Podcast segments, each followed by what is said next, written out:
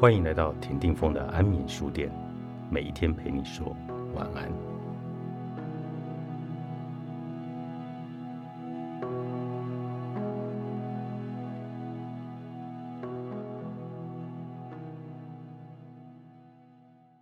期待他人理解你的感受。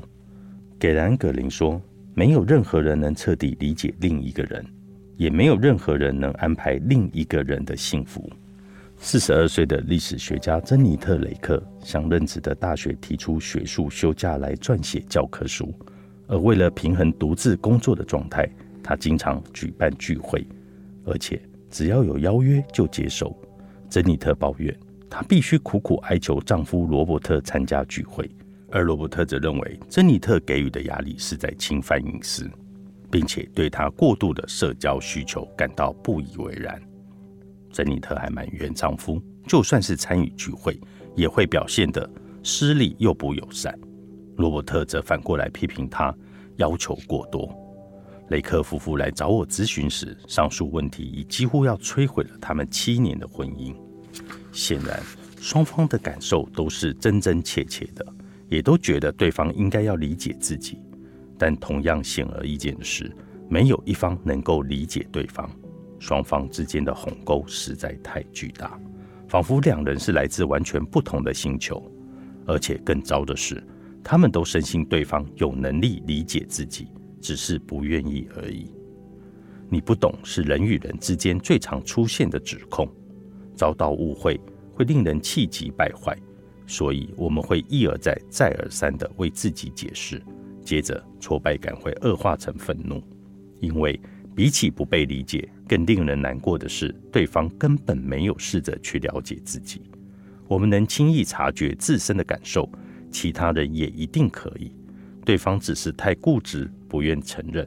对方就是不在乎，所以我们会试图强迫他人理解，导致对方开始觉得被逼入绝境。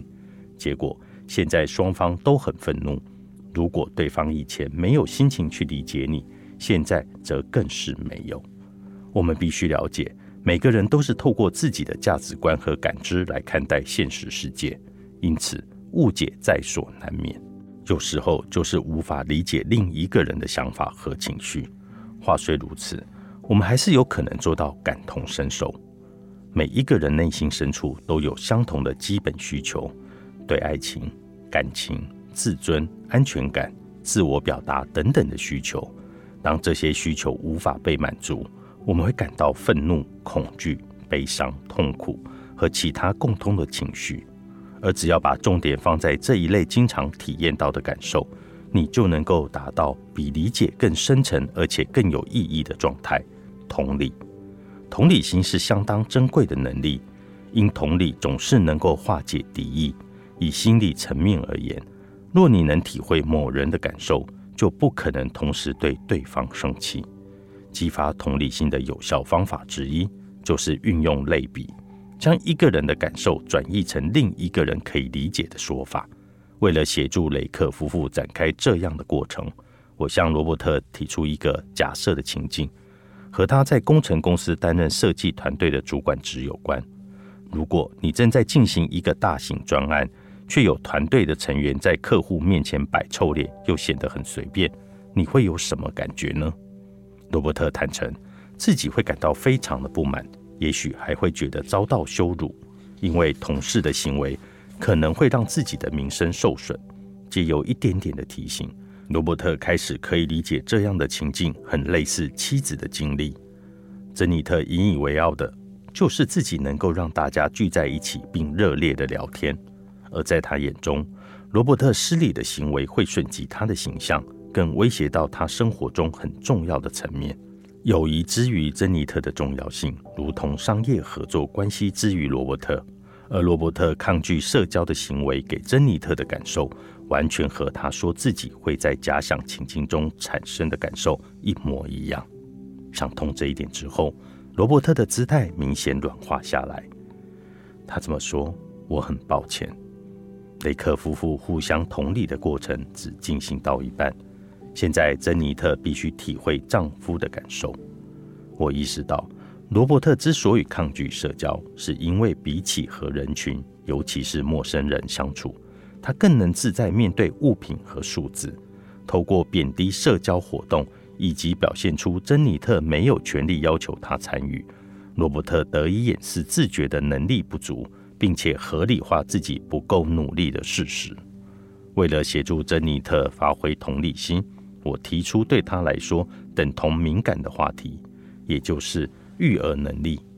假设每次你带小孩到托儿所，孩子都会在其他人面前做出讨厌的行为。假设你不管怎么做，我们还是会调皮捣蛋。珍妮特说自己会感到很丢脸，也会觉得自己实在太失职，所以可能会避免和小孩一起出现在公共场合，让自己不必要的陷入尴尬的状况。就像罗伯特需要避开与人的相处，因为他觉得。自己缺乏社交的能力。接下来，为了协助珍妮特体会丈夫因为受到批评而感觉到的不快，我问她说：“如果她母亲老是紧盯着她的育儿方式，又不停评论她的缺点，她会有什么感受？”